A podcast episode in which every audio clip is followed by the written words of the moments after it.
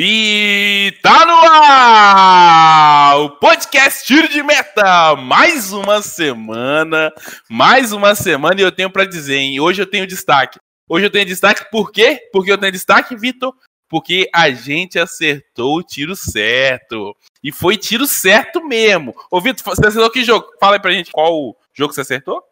Histórico. Flamengo 1, Palmeiras 1 e acertei a sequência dos gols. Um dia histórico.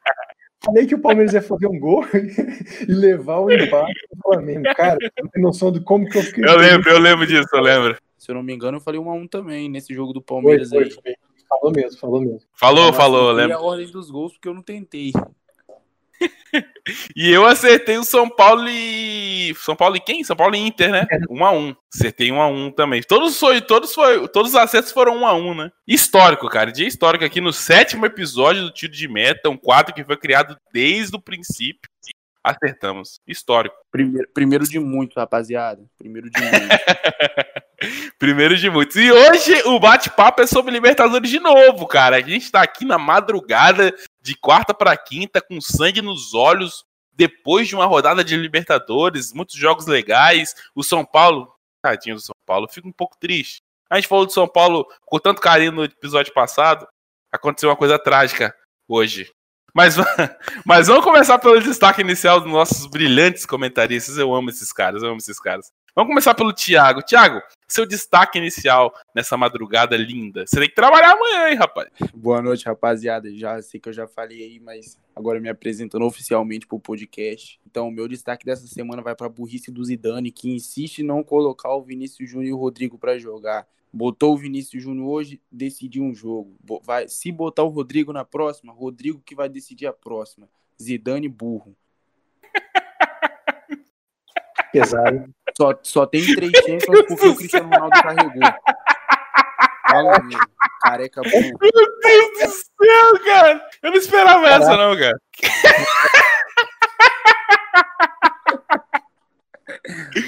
Ai, meu. Fala seu destaque aí, Vitor. Bom, é emocionante, né? Um pouco, um tanto quanto surpreendente. Eu dou boa noite, dou bom dia, dou boa tarde para os nossos queridos, amados ouvintes. Meu destaque negativo vai para a saída melancólica de Paquetá no Milan, que é meia língua com Paquetá. Achei como rossoneiro que ele poderia vingar no time.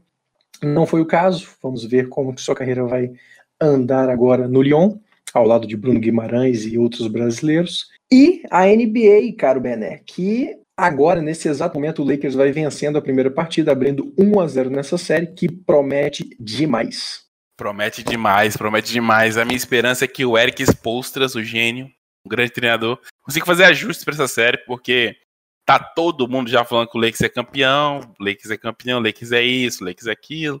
Mas vamos esperar. Eu confio na Eric Spolsters, acho ele um treinador muito melhor do que o técnico do, da equipe do Los Angeles Lakers. E quem sabe o Heat consiga reverter essa situação. O meu destaque inicial essa semana, cara, tipo assim, é, é um destaque um pouco meio melancólico, mas eu vou ter que falar da lesão do Hazard, cara. O Hazard que era um jogador que ele é um jogador que para mim ele falam muito dele a mais, ele é um jogador superestimado, na minha opinião. Foi superestimado no Chelsea. A única vez que ele jogou bola foi contra o Brasil na Copa. Que cara filho da puta, bicho. A única Tinha vez o Fagner também, né? Filha da puta Tinha jogar o Fagner bola. também. Não, cara, mas o Fagner fez o que pôde, né? A culpa é do Tite que levou. O Fagner não fez o que tava não, não, não, não, não é bem assim, pô. O cara, o cara era, na época, se você parar pra pensar bem, não tinha outras opções. Enfim, enfim. Ah, enfim. tinha um Rafinha, cara. Tinha um Rafinha no bairro. Ah, não, pelo amor de Deus. É complicado, né, cara? Você levar um jogador do, do, do futebol brasileiro de, já velho. É um pouco mais complicado. Não, fez. Se o Fagner fosse de outro jogador, se o Fagner fosse de outro time, eu acho que ele não levaria. não levaria. Eu acho que ele não levaria. Porque era do Corinthians e já tinha treinado ele. Mas enfim, o Hazard, cara, é um jogador que eu fico triste por ele, mas na, eu, pra, eu sempre disse, todo mundo que me conhece sabe que é um jogador super estimado do futebol europeu e que infelizmente tá tendo um, um destino melancólico no Madrid. Tem alguma coisa a comentar aí, Vitor? Você que, que sempre pincela. É, o Hazard foi, provavelmente, ele deve ter ido baleado para o Real Madrid. São um pouco mais de 50 partidas que ele poderia jogar e não jogou nem metade, não jogou nem as 25. Então, uma contratação que gerou muita expectativa na época, porque foi logo após a saída do Cristiano Ronaldo, não rendeu. Entrou contra o Manchester City, que era uma boa chance dele mostrar um futebol, num jogo que o Madrid tinha total chance de se classificar. Melancólico mesmo, essa é a palavra. Provavelmente é um cara baleado. Se melhorar dessa contusão, provavelmente vai vir outra, igual em outros atletas que a gente já viu em vários outros esportes. Uma pena. Uma pena porque não é isso tudo mesmo, eu concordo com o nosso âncora, não é isso tudo mesmo que pintam. O De Bruyne, por, por exemplo, não tem tanta não tem tanta mídia quanto ele. É, um, é lamentável, lamentável. Lamentável, eu lamento muito para o torcedor do Madrid, né, cara, que vem aí esperando aquele reinado. Aquele, aquele substituto, né? ah, o substituto vai demorar, eu acho. O CR7 é fora de série. Eu tô aqui tomando uma cerveja um copo do Real Madrid. Vou postar no Twitter do Tiro de Meta agora essa foto. É, é homenagem ao meu pai, é homenagem ao meu pai. Mas vamos pra, vamos pra pauta, né? Vamos pra pauta, já tá de madrugada aqui, o Thiago tem que trabalhar amanhã, a gente tem que finalizar esse episódio. Infelizmente, vamos... infelizmente, logo logo estarei vivendo apenas do dinheiro do tiro de meta do podcast. vamos começar por Grêmio e Universidade Católica. O Vitor tá escalado pra falar desse jogo. Vitor, que, que você tem a dizer? O jogo foi ontem, né? O jogo foi ontem de Grêmio Católica. O que, que você tem a dizer sobre esse jogo aí? Destaque pro PP, hein? Recebeu proposta milionária. Notícia fresquinha de hoje aí. Fala aí, Vitão. É, e antes de entrar na, no jogo propriamente dito, já que você destacou o PP, cada vez mais ele ganha o mesmo, o mesmo destino, vai desenhando uma mesma carreira muito semelhante ao do Everton, né? Provavelmente agora vai para um grande português, joga demais pelo lado do Grêmio, muita velocidade é um jogador que está se destacando demais e o Renato é bom nisso, né? Muita gente fala mal dele em vários aspectos, mas ele é um cara que sabe lançar os garotos no momento certo. Talvez na fogueira, como é o caso no contexto atual do Grêmio, que falta jogador cascudo bom em bom momento. Mas mesmo assim, a molecada está dando conta do recado. Vitória que deu a classificação do time gremista para a fase mata-mata da Libertadores, né? Combinado com o resultado do Internacional, que, empatou com o América de Cali em 0 a 0 é, o Grêmio pode perder a primeira colocação na próxima rodada é, em uma questão de saldo de gol, se o Inter ganhar por mais de um gol e o Grêmio perder, mas a vaga está completamente assegurada. Vitória para dar moral, vitória para dar ainda mais moral dentro da competição favorita do Renato Gaúcho, né, nesse modelo de competição que visivelmente ele prefere, que é o estilo mata-mata. Esse time tem muita identificação com esse tipo de torneio, bem como seu treinador. E na Libertadores, o espírito gremista se aflora cada vez mais. Não tem tido bons resultados no Campeonato Brasileiro, como sempre, como nos últimos anos não teve. Mas na Libertadores ele vai conseguir a classificação e é um time que vai mastigar, vai morder e vai vender caro, diferentemente do que foi na última competição, vai vender caro sua eliminação. Tanto é nítida a identificação do time com o torneio que soube jogar contra o time da Católica com menos posse de bola o jogo inteiro, trocando menos passes do que o time adversário, quase em metade em comparação com a Católica, 280 passes gremistas trocados contra 579 da Católica, uma diferença muito grande. Mas aproveitou suas chances, aproveitou suas oportunidades. Nesse jogo, diferente contra o Inter, a equipe finalizou bem mais, foram 14 finalizações, sendo 6 no alvo. E fez dois gols. A universidade chegou com bastante perigo, principalmente no primeiro tempo, penetrando entre os zagueiros e explorando muito o lado ofensivo direito. Teve uma polêmica em relação a algumas marcações de impedimento, que deixariam os jogadores da Católica na cara do gol. Nessa fase não há VAR, né? Então não teve prejuízo para o time do Renato. No segundo tempo, a equipe do Chile resumiu suas melhores tentativas em bolas aéreas, que foram vencidas pela defesa do Grêmio em sua maioria, quem precisava do resultado era a universidade, então se lançou um pouco mais, ficando mais com a bola. O Grêmio cozinhou bem o jogo, do jeito que o Grêmio está se habituando a jogar, de uma forma mais reativa, de uma forma a aproveitar mais a bola, com menos posse. Muito bom nesse jogo ver a atuação do Rodrigues, zagueiro novo, autor do segundo gol como centroavante, PP, que está se jogando bem todo o jogo, veloz no lado esquerdo. Acudo, um jogador que o Renato sabe que é a válvula de escape do time, é o jogador mais criativo do time. E o Mateuzinho fez um ótimo jogo no meio-campo, preencheu todo o sistema defensivo, acertou 32 de 34 passes, todos os dribles efetuados, ganhou as bolas aéreas, ligou bem o ataque nas bolas longas, acertando 4 de 6. O Alisson também fez uma boa partida, faz um belo drible no lance do segundo gol. deixando o Rodrigues na cara. E para fechar, uma marca histórica, né? O Renato Portaluppi chega a 40 vitórias em Libertadores, salvo engano, são duas atrás do Filipão, como técnico brasileiro nesse aspecto. Top 2 aí pro Renatão, como técnico que mais venceu, como técnico brasileiro que mais venceu jogos em Libertadores. Próximo de fazer história, pode ser que isso aconteça nessa, nessa mesma edição, né? Treinador muito criticado essa temporada, mas que vem fazendo o correto. Lançou jogadores da base no time, são jogadores que já foram aproveitados em outras oportunidades na última temporada, mas que agora ganham mais espaço, ganham mais notoriedade, ganham mais protagonismo nesse time. Mateuzinho, Darlan, PP, principalmente. Rodrigues, que vem substituindo o Jeromel, às vezes o Kahneman está jogando bem. O Renato sabe que é um que no, o estilo de jogo não é o, o, mais bonito, não é o que foi um dia, é o que dá para fazer. Ele blinda o elenco falando que o time tá bem, porque ele sabe que o time não tá bem, mas ele fecha o elenco nas entrevistas, muito criticado em relação a isso, porque às vezes tem comentarista que chama ele de louco, que ele vive na porta do Pilândia, né? Mas ele, ele blinda, blinda o elenco, isso é bacana. Ele não vai chegar na entrevista coletiva e meter o pau no cara que trabalha com ele todo dia. E isso eu acho muito bacana no Renato. Fechar o elenco é muito importante, principalmente na gestão de pessoas que todo técnico tem que fazer. E sábado tem Grenal, né? Vamos ver se a freguesia continua, vamos ver se a gente vai ter mais uma entrevista do Renato falando sobre isso. Eu estou muito, muito, muito ansioso para ver Inter e Grêmio no próximo sábado. Mudando de região de Porto Alegre, né? indo para o Internacional, vamos falar do jogo do Internacional que também foi ontem contra o América de Cali. E o Thiago também vai falar do jogo. Thiago, fala aí, cara, o que, que você achou de Inter e América de Cali? É, o Inter ontem sofreu, sofreu bastante para conseguir esse empate com, com a América de Cali. Teve jogador expulso, teve bola na trave. O América de Cali teve mais posse de bola, chutou mais ao gol. Foi uma partida, eu diria que melancólica do, do Inter. Saiu barato esse empate. É, foi, foi de bom tamanho, na verdade, né? Um ponto fora de casa. Mas também não, não garantiu a sua classificação, ficou em risco agora. O Grêmio pega o América de Cali, já classificado, correndo o risco de não dar tanto a vida assim, de não jogar tão sério assim, ainda mais que, que o rival depende desse jogo para classificar. Eu arrisco dizer que se o Inter estiver perdendo, o Grêmio não vai fazer tanta força para ganhar esse jogo, não. Ficou arriscado o Cudê já tinha falado que o, o Internacional não tem time para, não tem elenco para disputar três competições ao mesmo tempo e o time já está oscilando e ainda nem começou a Copa do Brasil, somente jogos do Brasileiro e Libertadores. O Inter vem decepcionando nas últimas rodadas do Brasileiro e vem decepcionando na Libertadores agora também. Mas acredito eu que, que, que vai classificar assim, mesmo se colocando numa situação complicada, vai classificar mas eu já não arrisco mais dizer que, que, vai, que briga por título.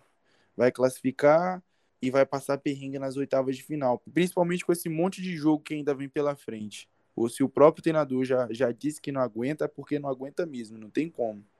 Vamos então passar para o próximo jogo? Próximo jogo que eu separei para a gente debater nessa madrugada de quinta-feira é São Paulo e River Plate, que eu destaquei logo no início do podcast. São Paulo tá triste hoje. São Paulo tá muito triste. Mas acho que não tão triste porque já era esperado, né? O cara já, já começa a se.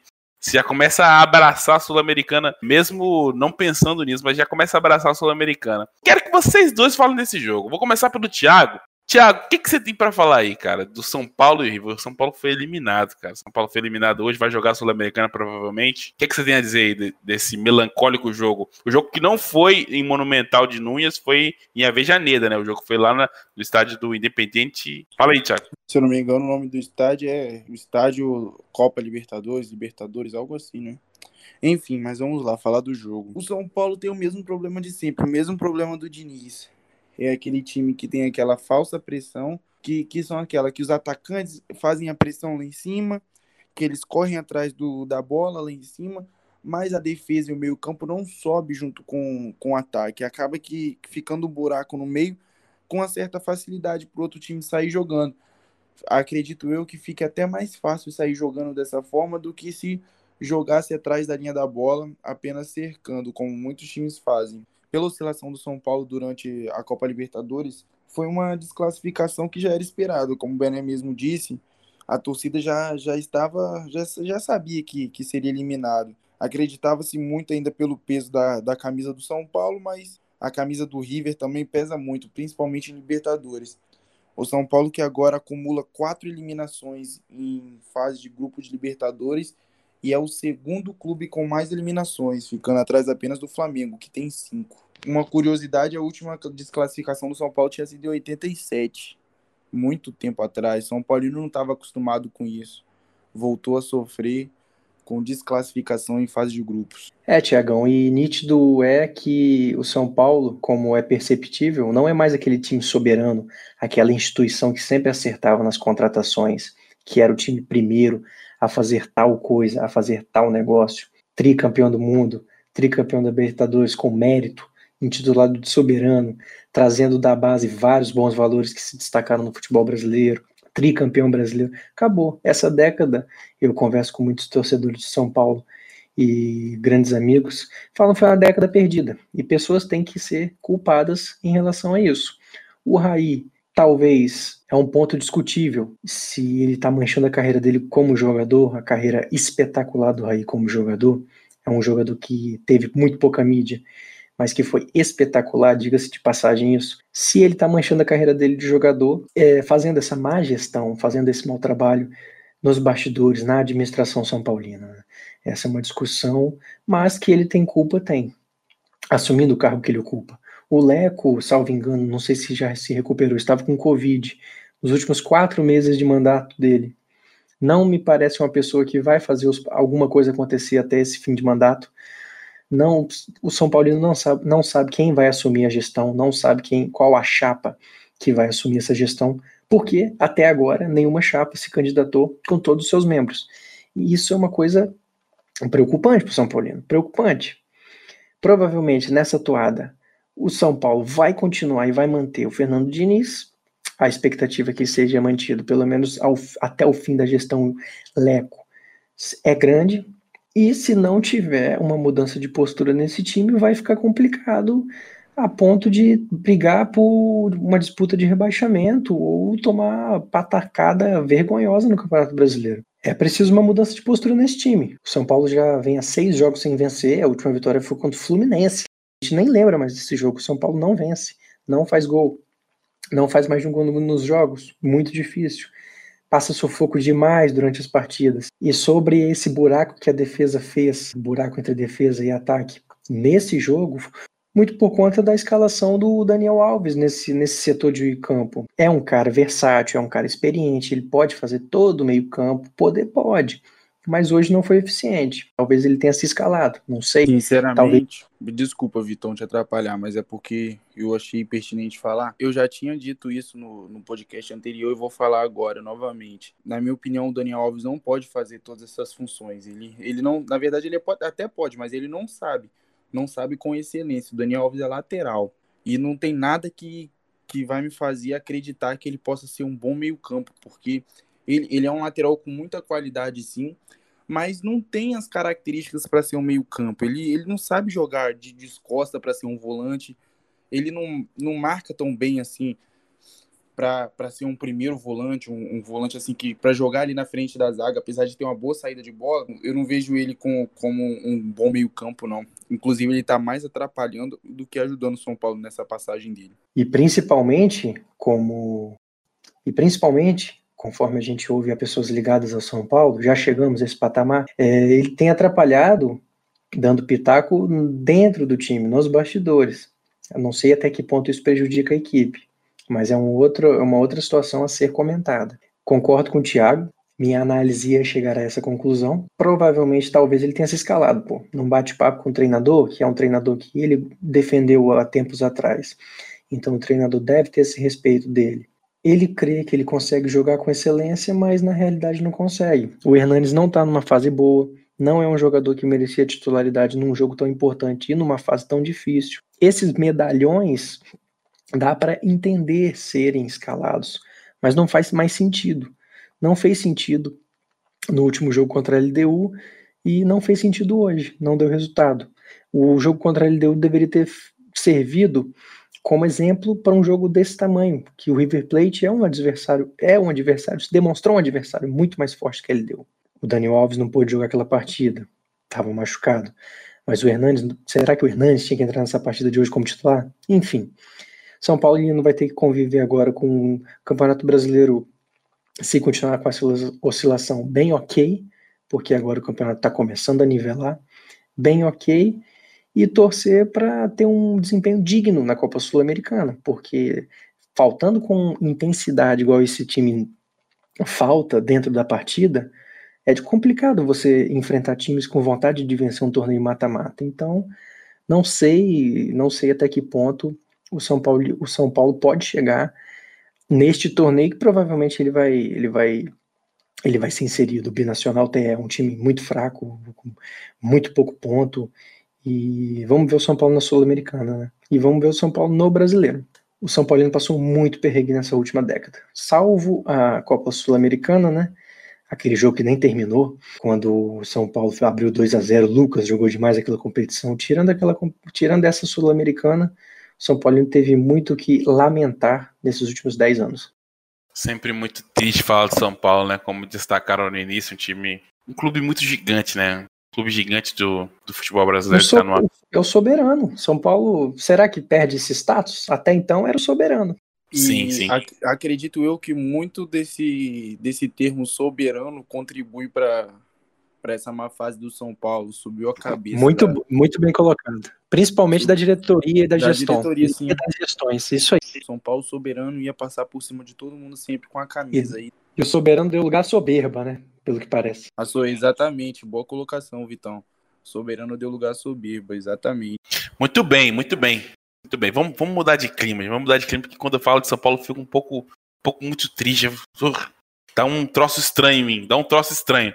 Vamos falar então do, do jogo da goleada hoje, né, que teve agora. Agora há pouco, né? Agora há pouco pra, pra gente que tá gravando, mas para você que tá ouvindo, esse episódio vai no ar provavelmente na, na quinta-feira à tarde. Mas a gente tá no calor do momento aqui. O Flamengo acabou de fazer 4 a 0 no Del Valle, devolveu a goleada. Não conseguiu devolver o 5, mas devolveu 4. E vou, vou chamar o Vitor. Vitor, o que, que você achou desse jogo aí, cara, do Flamengo? Aí, e o engraçado é que tem torcedor chateado, pô. Tem torcedor coçando a cabeça e chateado com o time de não ter feito o quinto, né? Flamenguista, flamenguista é um torcedor diferente, é um torcedor diferente. Nesse jogo, o Flamengo escalou com o que tinha, cara. O Flamengo lança mão. O Flamengo coloca a campo seus garotos, assim como fez contra o Palmeiras, com, uma, com algumas diferenças, né? Nesse jogo contra o Del Valle, o Mateuzinho entrou na titularidade ocupando o lugar do João Lucas. O Gabriel Noga ocupou o lugar do Otávio. O Gabigol, voltando de lesão, pegou o lugar do, do Guilherme Bala. Essas foram as principais alterações dentre os titulares.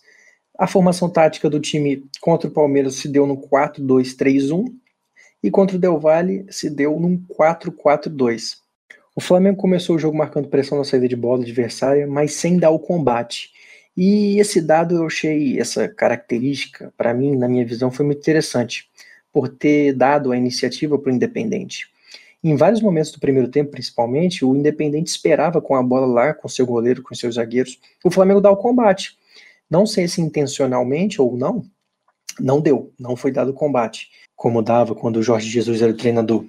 Essa marcação posicional de fechar os espaços funcionou muito bem hoje. O Flamengo foi um time que conseguiu fechar os espaços do Independente Del Vale até certo ponto, porque é um time veloz, é um time criativo. Esse fechamento funciona muito bem. Quando teve oportunidades de longa e média distância no início do jogo, o Independente testou a juventude do Hugo Moura, efetuando dois chutes ao gol de longa distância, com menos de 10 minutos de jogo, o time do Independente já havia acertado dois chutes no gol, fazendo o jovem goleiro trabalhar novamente, muito mais do que trabalhou contra o Palmeiras no domingo. Até os 15 minutos do primeiro tempo o jogo foi super franco, chances para os dois lados, era um jogo muito igual, um jogo muito bom de ser visto. A primeira grande chance do Rubro Negro surge aos 16 minutos, quando o goleiro Pino sai da área de uma forma completamente descabida.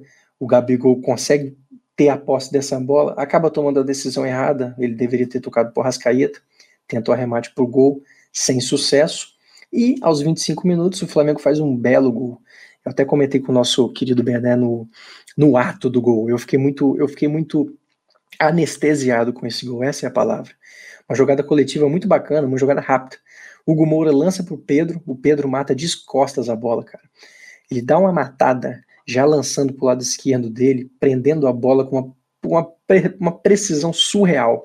Lança para o Gabigol, o Gabigol erra o domínio, a bola passa e o Mateuzinho carrega ela até dar no jeito uma assistência perfeita para o Lincoln, muito criticado pela torcida, fez um bom jogo contra o Palmeiras, ganha moral, ganha confiança, faz um gol importante, fez um bom primeiro tempo.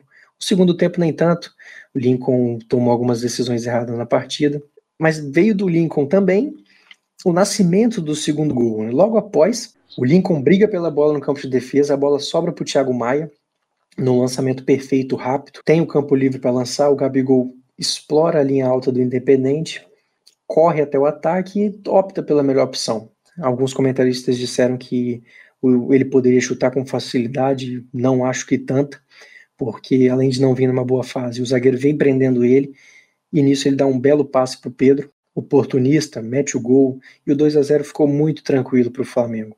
Quando o Flamengo faz o 2 a 0 o time fica muito mais tranquilo, explorou o contra-ataque de uma forma muito rápida, o Del Valle deu liberdade no primeiro tempo para que os gols fossem feitos, e achou dois gols que deu uma, uma tranquilidade e, e uma, uma, mesma tranquilidade que o torcedor deve ter sentido contra o Fluminense, naquele primeiro tempo que o Flamengo dominou o jogo. Nos últimos 10 minutos do primeiro tempo, o Del Valle manteve mais a bola, neutralizou os contra-ataques flamenguistas, porque senão o Del Valle sabia que ia levar muito mais gols logo no primeiro tempo, que termina 32% de posse de bola para o Flamengo. Característica que destoa né, dos conceitos do Domi e o Flamengo usou a bola. Usou menos a bola, usou da forma que deveria ser usada. No segundo tempo, o Flamengo cozinha bem o jogo, fica com a bola no ataque um pouco mais. Seus meninos fazem um ótimo jogo, com atenção especial ao Ramon. Esse menino fez um ótimo jogo. Thiago vai falar dos outros destaques da garotada da base do Flamengo nesse jogo. Atitude muito boa desse time. Uma energia muito bacana, principalmente da garotada. Gostei da energia que o Bruno Henrique trouxe para esse jogo, fazendo dois gols no segundo tempo aproveitando outra saída de bola medonha. O Thiago deve ter se injuriado quando viu aquela saída no quarto gol. O Arrascaíta merecia aquele gol que acabou ficando pelo que acabou ficando no pé no Bruno Henrique, o terceiro gol. Já havia perdido uma oportunidade na canhota quando limpou muito bem o zagueiro. Arrascaíta uma, um outro bom destaque nesse time, assumindo a responsabilidade, pegando a braçadeira de capitão, se impondo, colocando contra o Palmeiras uma intensidade boa ao lado do Gerson, hoje, novamente, sabe que os medalhões estão feridos com Covid, muitos desfalques, e ele não se esconde do jogo. Outra ótima partida do uruguaio. E Hugo Moura, esse garoto parece que realmente ele, ele tem o dom de, de goleiro mesmo e goleiro promissor. Ele pegou todas as bolas hoje, cara. Hoje ele teve maior segurança do que ele teve contra o Palmeiras. Ele encaixou quase todas as bolas do segundo tempo. Deu, deu o passe para o Pedro, nascendo o, o, primeiro gol do Flamengo. Até nisso o, o Hugo deu, deu sorte. Jovem promessa do, do gol rubro-negro. Muito bom, muito bom ver essa garotada despontando com essa, com essa postura. E isso é muito bacana. Muito melhor do que vendo eles entrarem na fogueira só para jogar, é ver eles entrar na fogueira, eles entrarem, perdão, na, na fogueira, com essa postura profissional e energizada que eles entraram. E eu creio que essa postura de marcação sem dar bote, principalmente no campo de ataque, sem dar bote, esperando a equipe adversária dar bote, tem dedo do técnico nesse jogo. Claro, nesse jogo foi o auxiliar do Domi, mas tem dedo da metodologia do Domi nesse time do Flamengo, nessa circunstância, diferente do que fazia o Jorge Jesus. É, e complementando essa, essa observação sua da pressão, é, logo no início você disse, é, você se perguntou, né, se o Del Valle ele chamava mesmo o Flamengo por, por opção, e acredito eu que seja assim. Essa já foi uma estratégia montada para jogar contra o Flamengo do Jorge Jesus. Só que o Flamengo do Jorge Jesus tinha uma pressão bem melhor do que a pressão do Dome. É, ele já tinha feito isso contra o Flamengo naquela primeira partida da, da Recopa Sul-Americana. Deu certo, até uma boa parte do jogo, mas depois o Flamengo soube lidar com isso naquela partida. Só não saiu com a vitória por causa de um pênalti bem duvidoso, mas que com essa pressão perdida do Domi, acabou que alavancou, né? Virou uma, uma armadilha para o Flamengo. É, eles montaram muito bem essa armadilha. É, tanto é que é, é claro, é nítido que o Flamengo jogou melhor, no, tanto nesse jogo, tanto na final da, da Recopa, quando marcou atrás da linha da bola para sair nos contra-ataques rápidos. Porque esse time do, do Del Valle, ele tem uma deficiência, na minha opinião, que é, que é quando ele tem que propor o jogo, a defesa deles não, não suporta muito bem. Quando, quando é para sair no mano a mano, eles não, não são tão habilidosos assim, não são tão rápidos para lidar com, com o Bruno Henrique, por exemplo, ou até mesmo com, com o Gabigol correndo, como foi na final.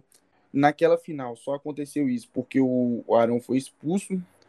E hoje aconteceu, fiquei feliz que aconteceu por opção técnica mesmo. Viram que estava dando errado. E o treinador do Flamengo, que foi o Jordi Guerreiro, acredito eu que tenha sido ele que pediu para a linha descer. E o time se encontrou. O time time começou a dominar o jogo. Mesmo no 0 a 0 né, cara? É uma coisa meio surpreendente. Você tenta que ganhar o jogo para se classificar, mesmo no 0 a 0 ele não, não subiu as linhas. Não, em alguns momentos do jogo ele até que subiu sim. Te, teve alguns momentos que, que o Flamengo tentou fazer essa pressão, mas que deu errado, como sempre tá dando, como vem sempre dando errado com, com o Domi. É, é, é o mesmo problema do São Paulo. É aquela, aquela famosa é, falsa pressão na minha, é um termo que eu criei. Criei não, alguém já deve ter falado isso antes, mas eu estou usando. A falsa pressão. Porque são apenas os quatro atacantes que, que, que tiram lá em cima e fica aquele vazio, aquele vazio no meio que, que dá mais tranquilidade. O goleiro do, do Del Valle sempre procurava esse vazio quando apertavam ele demais. A bola ia sempre nesse buraco, ia sempre no meio campo onde ia ter jogador do Del Valle esperando ali e não tinha é, jogador do Flamengo, porque Gerson e Thiago Maia sempre ficavam muito abaixo da linha de ataque do Flamengo. Então, assim, eu fiquei muito feliz que, que não precisou de uma expulsão para o Flamengo perceber isso hoje. Que, que os jogadores e o treinador conseguiram notar isso e recuaram. É, acredito eu que seja muito difícil o Flamengo voltar a jogar da mesma forma que jogava com o Jorge Jesus. Então, achando outra forma de jogar, talvez seja essa a melhor opção para o Flamengo voltar a ganhar tudo. Porque bons jogadores tem mas esse método do Domi que, que ainda não se encaixou. Se, se ele mudar isso, acredito eu que, que ele vai, vai se prolongar no, no comando técnico do Flamengo. Enfim, é, queria destacar também a ótima partida da linha defensiva do Flamengo. Foram poucas as partidas que a zaga do Flamengo não tomaram um gol é, com, com sua zaga principal. Se eu não me engano, foram duas partidas só contra o, o Santos, que tomou o gol, mas estava irregular, né? e contra o Coritiba. E hoje, com os garotos na, na linha defensiva, destaque para mim de, dessa linha defensiva, o grande destaque é o Ramon, moleque muito bem, muito bem mesmo. Vai, vai jogar, não vai demorar muito a, a, a ter mais minutos na, no time do Flamengo. Mas lógico também destacando o Noga, né, cara, zagueiro 2002, cara, 2002, eu sou 2000, eu sou um bosta. O cara é 2002 jogando estreando Libertadores, bicho. Isso humilha, né, cara? Isso deixa a gente mal um pouco. Deixa. E, e, e digo mais, o Natan, cara. Natan 2001, Natan, zagueiro canhoto. Se tem uma coisa que é difícil achar no mercado hoje, é zagueiro canhoto bom, principalmente para times sul-americanos. Que a, quem é bom tá na Europa, né? Então, assim, o Flamengo revelando o Natan, até pro, o próprio Otávio, que não tá inscrito na Libertadores, mas que jogou muito contra o Palmeiras também. É, é muito bom pro Flamengo, cara. Muito bom mesmo pro Flamengo o Noga, que já tem mais prestígio, né? Desde, a, desde o início dele, sempre foi zagueiro de seleção brasileira de base. E hoje mostrou seu potencial, cara. Eles pareciam adultos jogando, assim. Não que eles não sejam, eles já são adultos, mas pareciam jogadores experientes jogando. E zaga campeã brasileira, né? sub-20. É, sim, os dois. Inclusive o Noga, se eu não me engano, foi sub-17 sub-20 campeão o ano passado. Então, um entrosamento, um entrosamento sinistro entre os dois, né? Essa equipe que joga junto também em vários campeonatos. E o Mateuzinho também, né? Não, não podemos deixar de falar do Mateuzinho que deu mais uma assistência hoje. Foi um passe mesmo, não foi o cruzamento, foi um passe que ele deu pro, pro Lincoln que guardou. O goleiro até tentou fazer a defesa, mas não teve força suficiente na mão para tirar. O Hugo, o Hugo que o, que o Vitão falou, o Hugo ele foi bem sim, mas eu não achei que ele foi mais seguro do que a partida contra o Palmeiras, não. Hoje ele até soltou umas bolas no primeiro tempo, que é bola de meio, uma bola bem perigosa. O Flamengo deu sorte que não tinha ninguém para aproveitar esse rebote ali. Quando aproveitou o rebote, isolou a bola. Mas que o segundo tempo do Hugo foi perfeito. As bolas que foram no gol, aí sim, ele foi muito seguro no segundo tempo. Mas no primeiro tempo, não que ele tenha falhado, né? Porque teve uma falta lá mesmo que foi uma porrada. Do jeito que deu para tirar, ele tirou.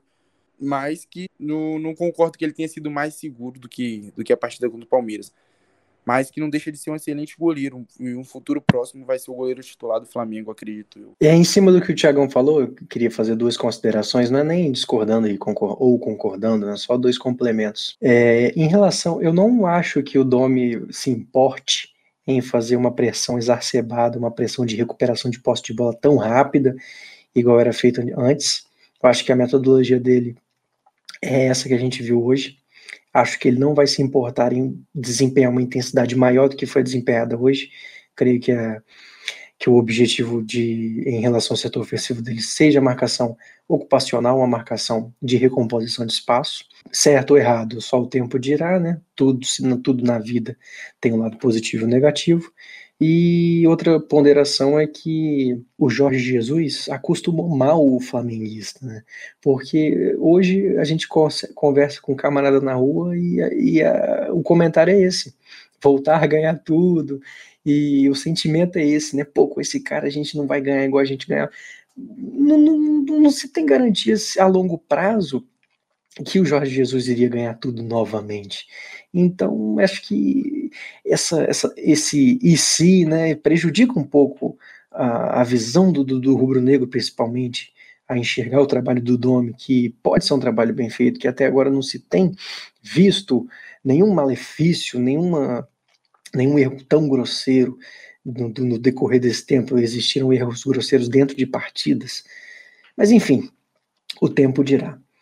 E só para só transparecer, a gente fala de, desses garotos de 2000, 2002, 2001, de humilhação, a gente se sentir mal, eu falei isso, né?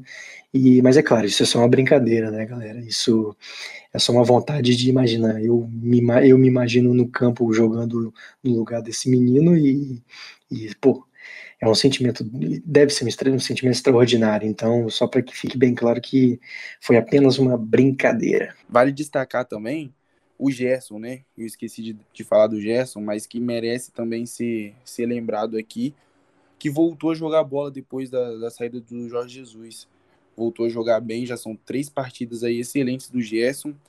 E é isso que o, que o flamenguista espera dele, né? Que, que ele resolva partidas, não com gols, mas que ele domine o meio-campo da forma que ele domina. Se continuar desse jeito, igual o Vitor disse, se o, o Domino realmente não, não tiver esse interesse de, de fazer essa pressão que, que não tá dando certo, se o Flamengo quiser jogar desta forma que, que jogou hoje, acredito eu que vai dar liga sim. E eu queria fazer uma pergunta para vocês agora, é, para saber a opinião de vocês. Voltando Léo Pereira, voltando Gustavo Henrique, voltando o próprio Felipe Luiz, voltando Diego Alves, se começa a dar tudo errado, você acha que ele tem peito para voltar com os garotos? Eu acho que não vai ser a prioridade. Eu acho que de cara, não. Me surpreenderia se isso acontecesse. Acho que ele vai insistir nos caras que estão na frente desses garotos. Não estou dizendo que isso é o certo, apenas é o que eu imagino, dadas essas circunstâncias que o Tiagão trouxe pra gente. Bom, eu, eu também Vou nessa mesma linha, cara. Eu acho que ele, se ele for para ele ser demitido, ele vai ser demitido abraçado com esses caras aí, do principal. Se ele for demitido abraçado com esses caras, eu tenho quase certeza que o próximo treinador que chegar vai dar muito mais oportunidade para os garotos. Enfim, não quero que isso aconteça.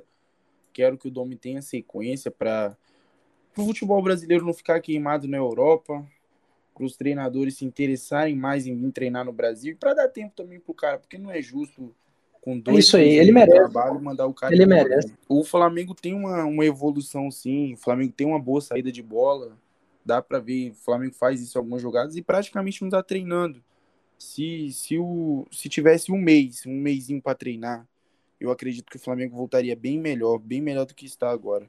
E uma sapecada na cara do Miguel Angel Ramirez, né? Porque toma, em dois jogos na Libertadores, tomou oito gols, duas goleadas 4 a 0 E talvez ele esteja repensando algumas coisas esta noite. Inclusive, ainda foi zoado pelo Gabigol. Na hora que o Gabigol estava sendo substituído ali pela lesão, falou alguma coisa pro Miguel Angel Ramirez. É, não deu para saber o que, que é, mas no vídeo tem ele falando e olhando para ele. Miguel, o Miguel é realmente que provavelmente vai vir pro Brasil, né, cara? Acho difícil ele não vir pro Brasil treinar algum time. Vai ser o próximo treinador do Palmeiras. Faz um belíssimo trabalho lá no lá na equipe do Del Valle. Complementando uma coisa que o Thiago falou, já tem um tempinho que ele falou. em relação aos gols tomados do Flamengo, que eu acho legal falar, que mesmo os, os jogadores da base tendo tomado gol nesse jogo, o gol que tomaram contra o Palmeiras foi um gol meio bizarro, né? O gol totalmente achado do Palmeiras naquele jogo. E provavelmente seria dois jogos sem tomar gols de uma zaga titular que tem dois jogos em toda a era Domi que toma gol. Só dois jogos. É meio contraditório, né? Meio, meio até estranho, assim, você pensar nisso. Mas é o que tá acontecendo no Flamengo. E isso não é por acaso. Não é por acaso mesmo. Essa, essa garotada é boa demais. E esse dado não é por acaso. Trouxeram uma, uma intensidade, trouxeram uma postura muito bacana de se ver para garotos tão novos. Também eu, acho. sinceramente, acho que, que Léo Pereira, por exemplo, não é jogador para Flamengo. É um cara que chegou e sentiu o peso da camisa. Eu confesso que eu não assisti tantos jogos dele assim no Atlético Paranaense, mas a torcida do Atlético Paranaense gostava muito dele, né? Não acredito que ele era tão horrível assim no Atlético Paranaense. Então ele sentiu o peso da camisa, assim como muitos jogadores que saem do Atlético Paranaense e sentem o peso da camisa em outros times grandes, que não é o caso do Bruno Guimarães. Só para lembrar do Bruno aqui, porque ele joga muito mesmo. Muito bem, amigos, muito bem. A gente, a gente podia falar, tipo assim, coisa mais bem rápida mesmo do Palmeiras, que saiu o gol do, do jogador chamado. Aquele jogador. O Rony, né? O Rony, Rony. Verdade. É, e tem que cantar aquela música lá do padre Marcelo Rossi, que é uma benção pro time do Palmeiras, que o jogador tava numa zica desgraçada, tava sinistro o Rony e conseguiu desencantar hoje. Para a torcida do Palmeiras, Rony Gol, Rony Gol, vi aqui no Twitter. A gente pode fazer um comentário também, se o senhor, se o senhor âncora me der a liberdade de comentar uh, o 12 jogo do Botafogo no campeonato com apenas uma vitória. Eu acho isso nada impressionante. Tendo em vista que, que, que se comenta na mídia que o Botafogo joga muito mais bola do que tem ponto. Eu falei, caraca, porra! O Botafogo, o Botafogo joga muito mais bola que tem ponto. O Botafogo tem uma vitória em 12 jogos, cara. Fez uma partida muito complicada contra o Bahia. Enfim, só para fechar a nossa, os nossos destaques finais, né? Muito bem. Se fosse, se fosse um cara interino ali, quando você já teria sido demitido do Botafogo? O, treinador. o Paulo Atori que já disse muitas vezes que não quer mais ser treinador, né, cara? É meio bizarro. É, né? é, biz é, é, um pouco bizarro mesmo. Eu, eu também não aceitaria. A torcida do Botafogo não fala muito disso. Mas vamos pro tiro certo, vamos pro tiro certo? Para finalizar nossa, nossa madrugada sem lei aqui. Eu separei alguns jogos do Campeonato Brasileiro pra gente palpitar que a gente tá, a gente tá afiado, a gente tá quente, a gente tá quente. E eu vou começar já no Papum, no Papum Grenal. Papum Grenal, Vitor, quem ganhou o Grenal? 1x0 Grêmio. 1x0 Grêmio. Gol de Alisson. Meu, meu amigo. É, é convicto, será que eu, né? é será que eu deixei o sucesso subir a cabeça? Eu tô muito confiante, cara. Muito confiante. é, fala aí, Thiago, fala aí. Eu vou no inverso, 1x0 Internacional. Internacional saindo da fila de Grenal. Caraca. 1x0 Inter. É, é, essa é a hora do, do Alessandro botar o peru na mesa e falar: vamos jogar, caralho. Isso aqui é um campeonato à parte, o caralho. Da Alessandro, da Alessandro, depois que virou brasileiro, nunca mais, nunca mais jogou bola, né? Ah, mas é, é, é sacanagem com o D'Alessandro. É velho, é velho pra caralho. Ele tá em outro estágio já na carreira, né? Eu até vou perguntar pro Vitor: Vitor, o próximo jogo é o clássico vovô. Você sabe por que, que é chamado clássico vovô? creio, caro âncora, que é o clássico mais antigo do nosso país, é isso? Exatamente, cara, exatamente. É o clássico mais antigo do futebol brasileiro e o terceiro mais antigo da América toda, em todo é, o continente americano. É um clássico histórico. Vou começar pelo Thiago. Thiago, clássico vovô, vai dar quanto aí? Hum, clássico vovô é o que? Vasco Botafogo? é Fluminense e Botafogo. O cara tá com sono, ah. o cara tá com sono. é, desculpa aí, desculpa aí que eu tô com sono. Vamos lá. 1x0 Botafogo. 1x0 Botafogo. Fluminense muito mal. Botafogo mal também, mas eu quero falar que o Botafogo vai ganhar. Não sei porquê. 1x0 Botafogo. Acho que derruba o Odaí, hein? Vocês acham que derruba? Eu acho que derruba, hein? Mas vai contratar eu acho que cara. Não, não faz sentido mandar treinador embora uma, uma época dessa do ano aqui no Brasil. Não tem ninguém bom no mercado. Vai contratar outro bosta e vai continuar. Vai mandar pra torcida, né? Mandar pra torcida. É. Bom, creio que repensarão em outro treinador ser mandado embora, porque após a derrota de 2 a 0 para o Fluminense no clássico vovô, Paulo Tuori pode balançar e o Botafogo nessa próxima rodada assumir a lanterninha do campeonato. 2 a 0 Flusão. É porque o Botafogo não perde, a gente tem essa é, convicção de que o Botafogo não tá mal no campeonato, mas o Botafogo tem que se cuidar mesmo. O Vitor destacou bem. São, são oito empates, pô, oito empates, três derrotas, mas são oito empates e uma vitória, pô. Tá, tá a dois pontos da lanterna. Complicada a situação. O, o, alguma coisa tem que acontecer. Vamos então pro próximo jogo aqui que eu separei. Eu separei aqui pra gente Clube Atlético Mineiro e Vasco da Gama. Vou começar pelo Vitor, essa. Fala aí, Vitor, o que você tem pra dizer desse jogo? Jogo bom, hein? Jogo bom, jogo bom e imagino eu, um jogo provavelmente muito movimentado. Espero que seja assim. O São Paulo está começando a engrenar nesse time do Atlético. Acho que dá 3 a 0 Atlético, fora o baile. Meu amigo, tá bem embalado ali o time do São Paulo. Thiago, o que, você tem para dizer desse jogo? Ah, então, eu acho que vai ser 2 a 0 fácil pro Atlético Mineiro. Igual vocês falaram, o São Paulo começou a encaixar o time e esse Atlético Mineiro vai dar trabalho aí no Campeonato Brasileiro. Só para constar, Sim. Luxemburgo invicto, com zero derrotas e sete empates no campeonato, ao contrário do São Paulo, que tem três derrotas e zero empates, detém cinco pontos a menos do que o líder do campeonato. Então, acho que essa invencibilidade é um pouco mentirosa, digamos assim.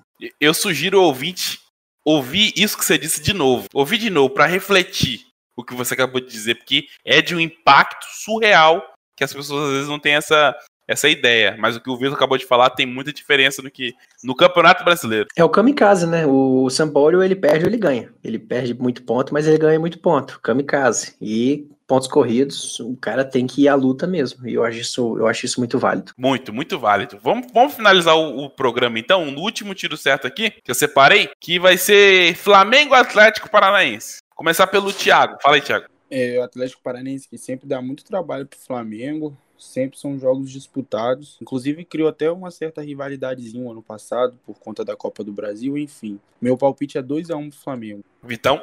De fato, muito bem dito pelo Tiagão, se torna um adversário sempre indigesto para o Flamengo.